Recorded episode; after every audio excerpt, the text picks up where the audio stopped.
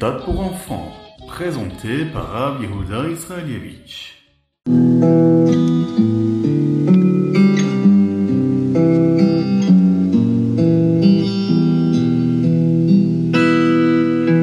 Le Yudshvat. Yudshvat, c'est le jour où le rabbi de Lubavitch a pris ses fonctions.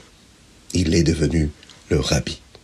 Le rabbi pour la génération du Dor Ashvi'i.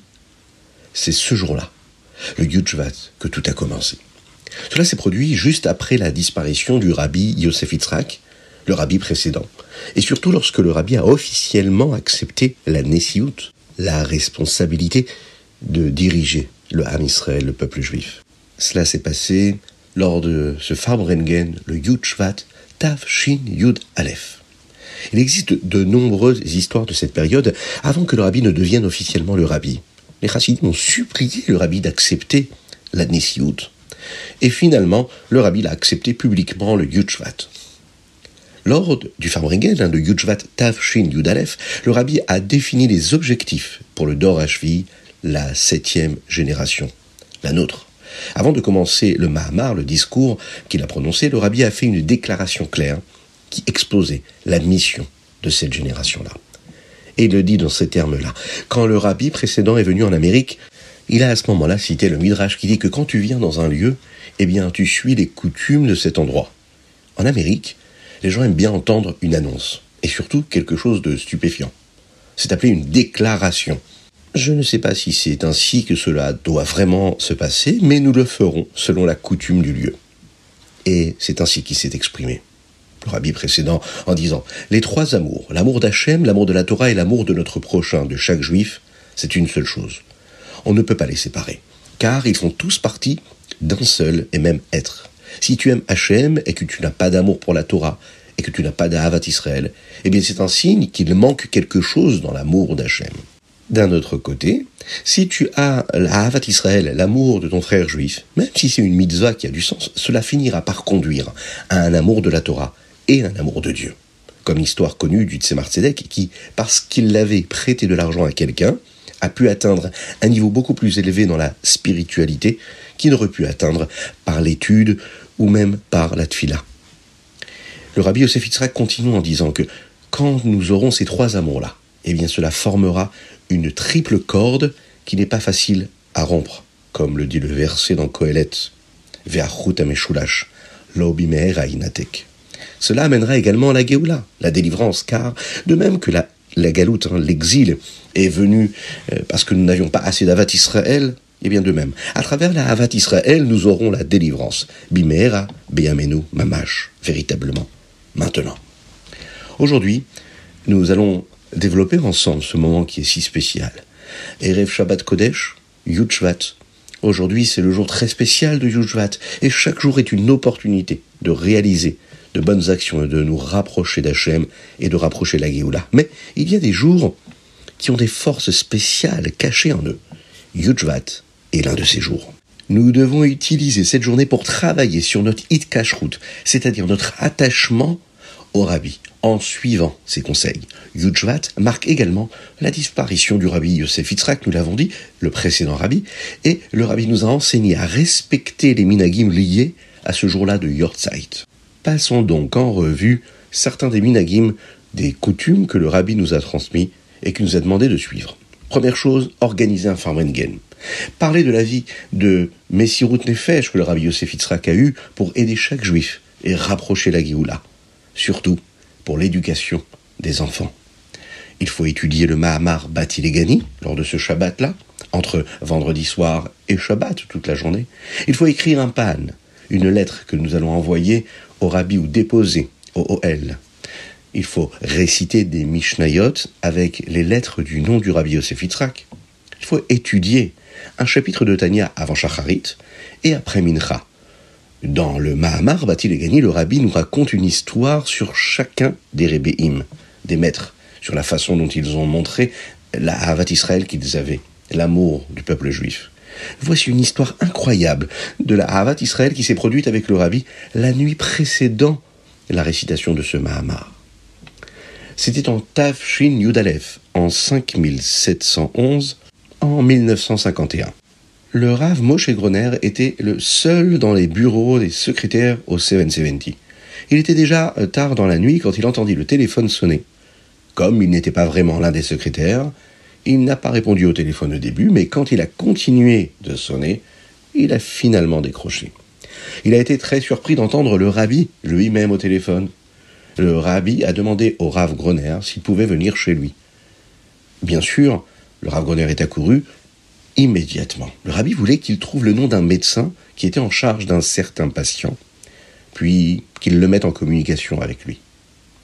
Le Rav Moshe Groner a réussi à le faire et a dit au rabbi que le médecin était au téléphone.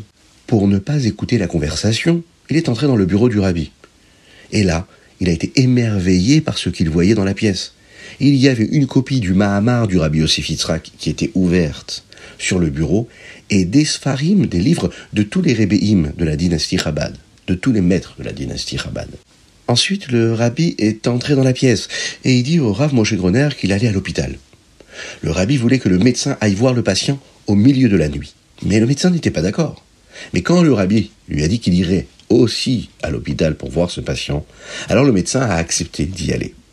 C'est ainsi que, la nuit précédant le jour où le rabbi s'apprêtait à accepter le rôle de rabbi de tous les juifs, le rôle du nasi, du chef de la génération, eh bien le rabbi a mis de côté tout et est sorti, au milieu de la nuit, pour s'assurer qu'un juif était vu par le bon médecin. C'est une histoire extraordinaire qui nous montre le Messirut Nefesh et l'amour, la Havat Israël que le Rabbi avait pour tout le peuple juif. On va, nous aussi, Bezrat Hashem, vivre un bon Shabbat, où on essayera de nous attacher encore un petit peu plus au Rabbi et à ses enseignements. Bezrat Hashem.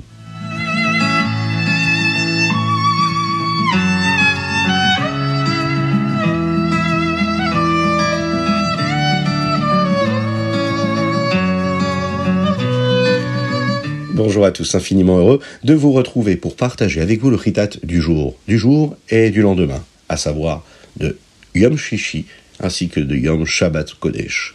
Nous allons commencer par le Chumash. Aujourd'hui, nous sommes dans la parachat Bo. Le tête est le Yud Shvat 5784. À exactement minuit, Hachem a tué tous les premiers-nés en Égypte, les premiers-nés humains, y compris les esclaves qui étaient non-juifs, et les premiers-nés des animaux également. Le seul premier-né qui n'est pas mort, c'était Paro, car Hachem voulait qu'il voie les miracles de Kriyat Souf, pour qu'il sache et dise aux autres qu'Hachem était aux commandes à ce moment-là. Et toujours, d'ailleurs.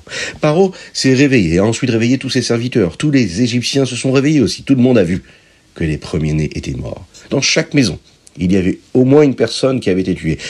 Tout l'Égypte était rempli de pleurs. Paro est sorti du palais au beau milieu de cette nuit-là pour trouver Moshe et Aaron. Et il leur dit, vous pouvez tous partir, quittez l'Égypte avec les adultes, avec les enfants, avec vos animaux, partez de ce pays-là. certains juifs avaient peur de sortir dans le désert, mais les Égyptiens leur ont dit de se dépêcher de partir. Ils n'avaient pas le temps de faire cuire le pain le matin, alors ils ont simplement pris la pâte crue qu'ils avaient faite et leur reste de matzah et de maror, ce qui leur restait du korban pessar qu'ils avaient consommé, et ils ont mis ça sur leur dos, car ils voulaient accomplir une mitzvah. Ils ont demandé aux Égyptiens ce qu'ils possédaient, l'or, l'argent, leurs vêtements pour le chemin, et ils les ont mis sur leur âne. Les femmes ont également pris des tambourins, car elles étaient sûres qu'Hachem ferait des nissim, et elles voulaient être prêtes pour chanter et danser. Moshe s'est assuré de faire sortir le Haron, c'est-à-dire le cercueil de Yosef qui était dans le Nil, comme Yosef hein, euh, l'avait demandé et il a également emmené également aussi les autres cercueils des autres shvatim, des autres tribus. Le peuple juif a à ce moment-là également apporté les arbres que Yaakov avait plantés en Égypte pour les utiliser plus tard pour le Mishkan. Hachem a envoyé un ange pour montrer au peuple juif où est-ce qu'il fallait aller. Et ils sont tous partis de Ramsès, qui était près de Goshen, pour un endroit qu'ils appelleraient plus tard Sukkot, près de Yamsouf, près de la mer. Moshe a compté le peuple juif à ce moment-là, et il y avait 600 000 hommes de plus de 20 ans.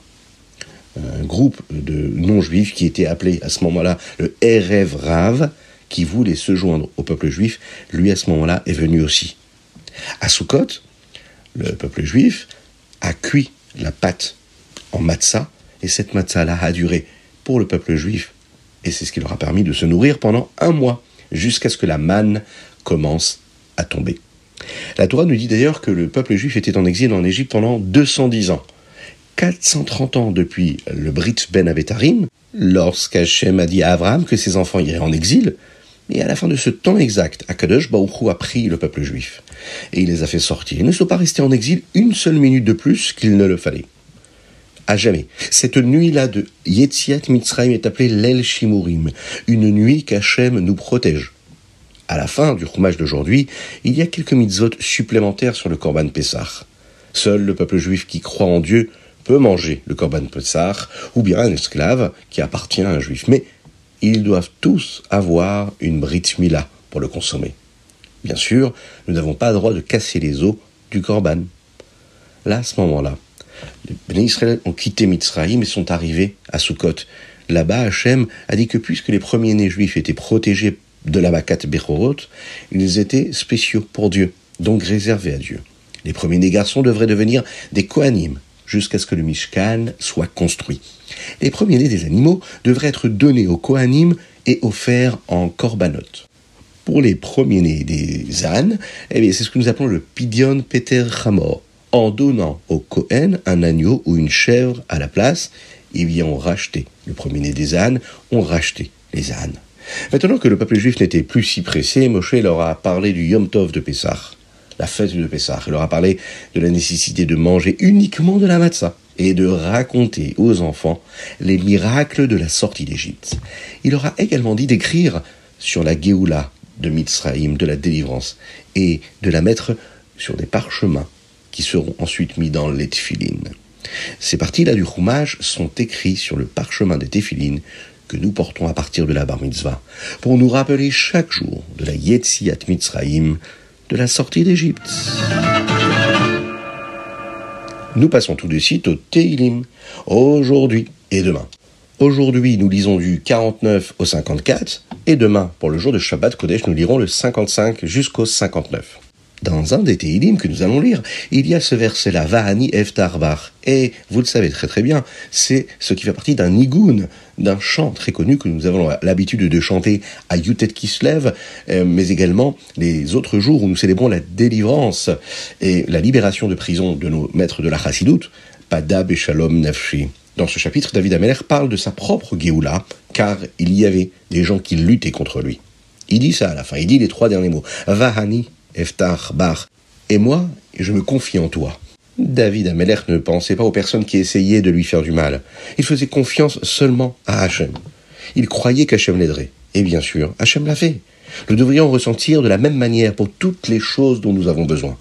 Si nous avons besoin de quelque chose et nous nous posons des questions, nous avons des doutes, il ne faut pas penser au côté négatif de la situation. La seule chose qu'il faut faire, c'est penser au positif. C'est-à-dire faire ce que nous sommes censés faire, faire confiance à Hachem. Et Hachem, c'est sûr qu'il va nous aider.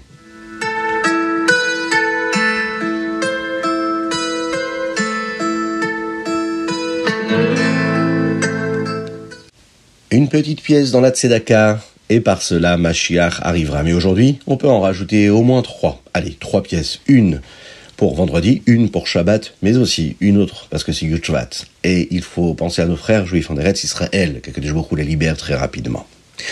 Tania, dans le Likuté Marim Perikutret, euh, vous savez que le rabbi Zalman nous enseigne comment servir Dieu dans la voie du chassidisme. C'est ce que le Sefer Tania, le livre du Tania, nous enseigne. Il explique que chaque juif a la capacité de servir Dieu bilva vecha, c'est-à-dire en ressentant et l'amour et la crainte envers Hachem. Il y a une question qu'on pourrait se poser, mais peut-être que cette façon d'agir, c'est-à-dire la chassidoute, le chassidisme, n'est peut-être pas pour tout le monde, peut-être qu'il ne concerne pas tout le Ham Israël. Pour ressentir la Havat Hashem et la Hirat Shamaim, c'est-à-dire l'amour de Dieu et la crainte de Dieu, il faut avoir de la réflexion profonde, de la Idbonenut.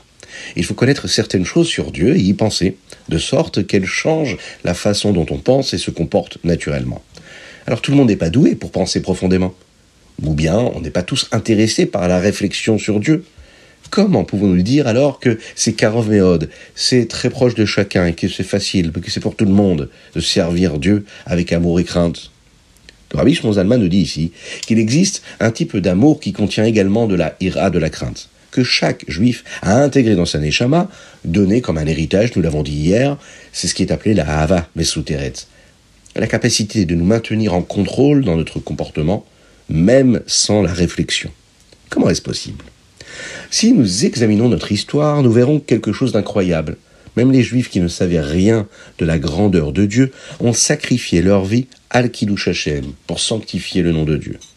Ils n'ont peut-être pas pu faire à ce moment-là hein, de l'Aïd Bonenout, de la réflexion, pour réfléchir profondément à Dieu. Ils n'ont peut-être même pas réussi à s'abstenir hein, de faire des avérotes. Ce pouvoir de Messirut Nefesh vient de la Hava Mesuteret, cet amour caché, c'est une partie de l'âme de chaque juif, qu'il soit pratiquant ou pas pour le moment. Cette partie spécifique de la Neshama de l'âme, où cet amour est conservé, se trouve dans la partie Chorma de la Neshama, là où se situe également notre Emuna, notre foi en Dieu. Pourquoi? Eh bien parce que la Chorma, la sagesse, est le niveau le plus élevé de la Neshama de l'âme, et qu'il est plus élevé que les niveaux de notre compréhension. C'est à cet endroit que nous pouvons ressentir Dieu le plus intensément. Peu importe quoi, dans cette partie de l'âme, un juif ressent qu'Akadosh Baruch est unique, il est un. Lorsque la chorma de la la sagesse de l'âme est active, alors à ce moment-là, il est impossible pour un juif de se détacher et de nier son attachement à Dieu.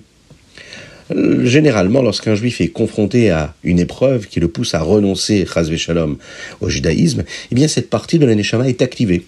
Rappelons-nous que la est comme la flamme d'une bougie. On peut voir qu'une flamme veut toujours monter. On dirait qu'elle veut sauter de la bougie et s'envoler vers le ciel. Bien sûr, si la flamme pouvait lâcher prise, elle ne pourrait plus brûler ici-bas. L'âme d'un juif, c'est pareil. Notre Neshama veut toujours monter vers Dieu, même si à côté de Dieu la Neshama ne serait pas remarquée comme quelque chose de spécial. Même si cela n'a pas de sens que l'âme veuille ne pas être remarquée. C'est quand même la nature de l'âme, ce que la Neshama veut toujours. Et ça, cela vient de la partie Chorma de la Neshama. Elle veut être près de Dieu, elle veut monter, elle ne veut pas rester ici, elle veut monter.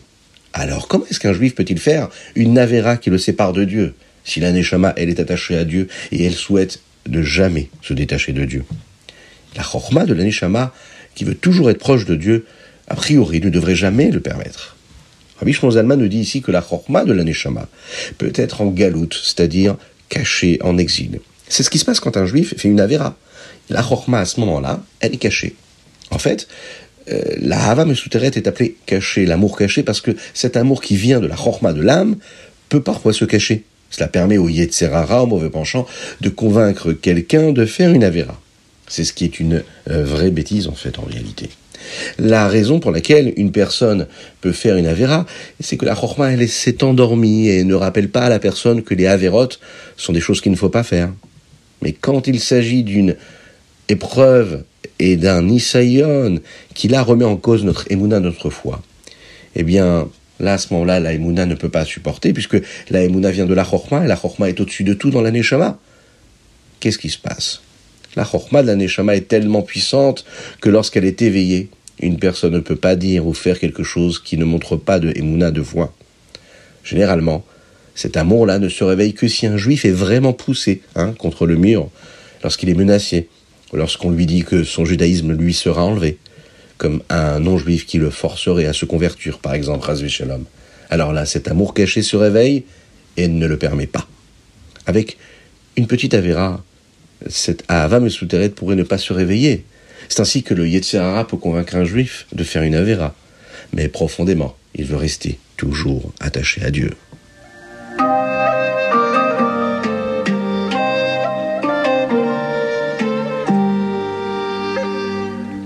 Ayom Yom Tetchvat. Quand le Rabbi Rachab a terminé l'apprentissage de tout le Talmud, du chasse, il a dit un Mahamar sur le fait de faire un Siyum, une célébration de la fin de cette étude d'une partie du Talmud. Demain, Yudshvat, c'est le Yortzeit de la Rebbetzin Rivka, la grand-mère du Rabbi Yosef Yitzhak et la mère du Rabbi Shalom Dovber. Aujourd'hui, nous allons prendre quelque chose à propos de son Yortzeit. À la fin de onze mois, lorsque le Rabbi euh, Shalom Dovber a terminé de dire le Kaddish pour sa mère, la Rabbanite Rivka, il a fait un sioum sur l'ensemble des Mishnayot qu'il avait étudiés. À son premier Yortzeit, le Rabbi Rachab a fait un sioum sur l'ensemble du chasse. Dans le Hayom Yom du Yudshvat, le Rabbi fait d'abord une correction au Torah Or, ce qui est également un rappel au Chassidim que chaque Chassid doit apprendre les livres du Rabbi Shmon le Torah Or et le Likutei Torah. En fait, lors du dernier Kinus Ashluchim, ce grand rassemblement de tous les émissaires du Rabbi dans le monde, le rabbi a dit que les chassidim devraient prendre la achlata, une bonne résolution, celle d'étudier en entier et le Likutei Torah et le Torah Or du début jusqu'à la fin.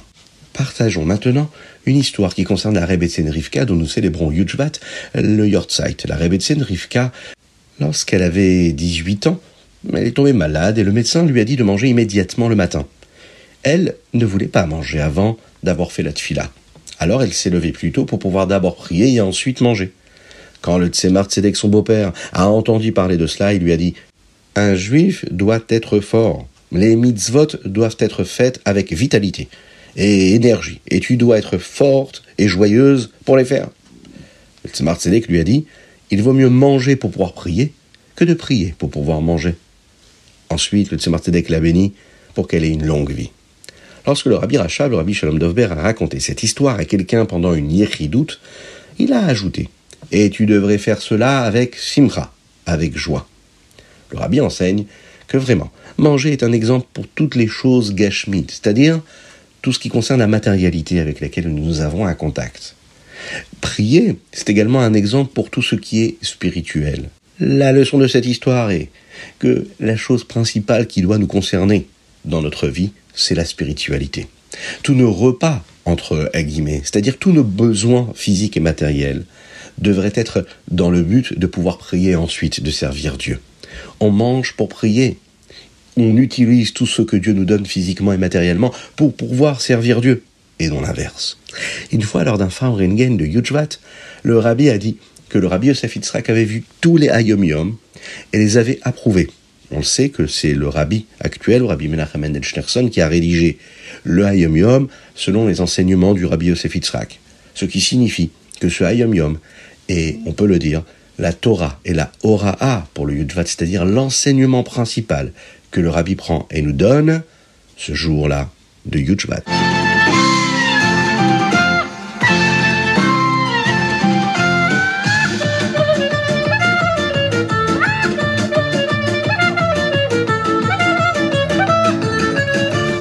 Rambam. Nous sommes dans les Ilchot Mechira et nous allons les conclure. Dans le Perek Chafret, nous en apprenons davantage sur la taille d'un champ lorsque nous le vendons. Les pierres dans le champ, est-ce qu'elles comptent comme une partie de la mesure du champ?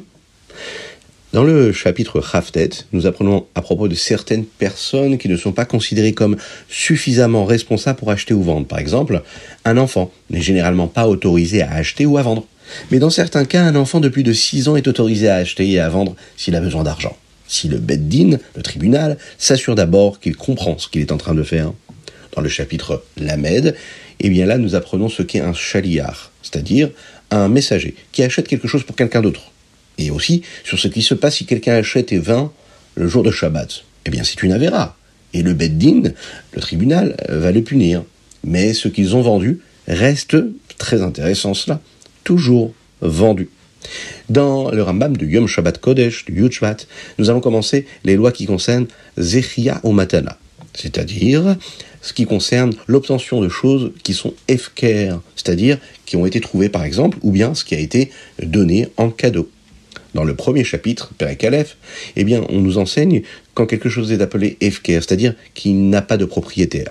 Les fruits qui poussent dans une forêt sont un exemple de ce qui est efker, c'est-à-dire qui est abandonné. Qui que ce soit bah, peut les prendre en premier et cela lui appartiendra. Dans le chapitre bête, dans le deuxième chapitre, on nous explique comment nous pouvons montrer qu'un champ Efker est à nous. Nous devons faire quelque chose pour améliorer le champ et avoir à l'esprit que nous le faisons pour rendre le champ nôtre, hein, marqué, marqué de territoire.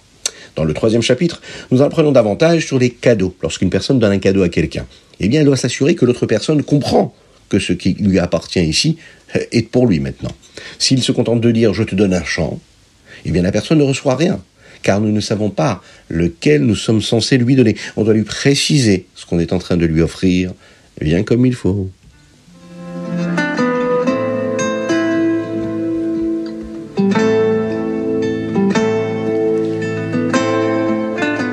Et voilà, c'était le Ritas du jour. J'espère que vous avez passé un bon moment. Partagez-le avec vos amis. Aujourd'hui, ou Bezrat Hashem après Shabbat. Que l'on puisse vivre d'ailleurs un Shabbat Shalom, un Shabbat de paix, de tranquillité, de sérénité. Qu'Akadash nous envoie la Géoula. On pense très fort à nos frères en Eretz Israël et dans le monde entier, que l'on puisse vivre un bon Shabbat, où on s'attachera encore un petit peu plus au Rabbi de Lubavitch, et l'on vivra la Géoula, totale et complète.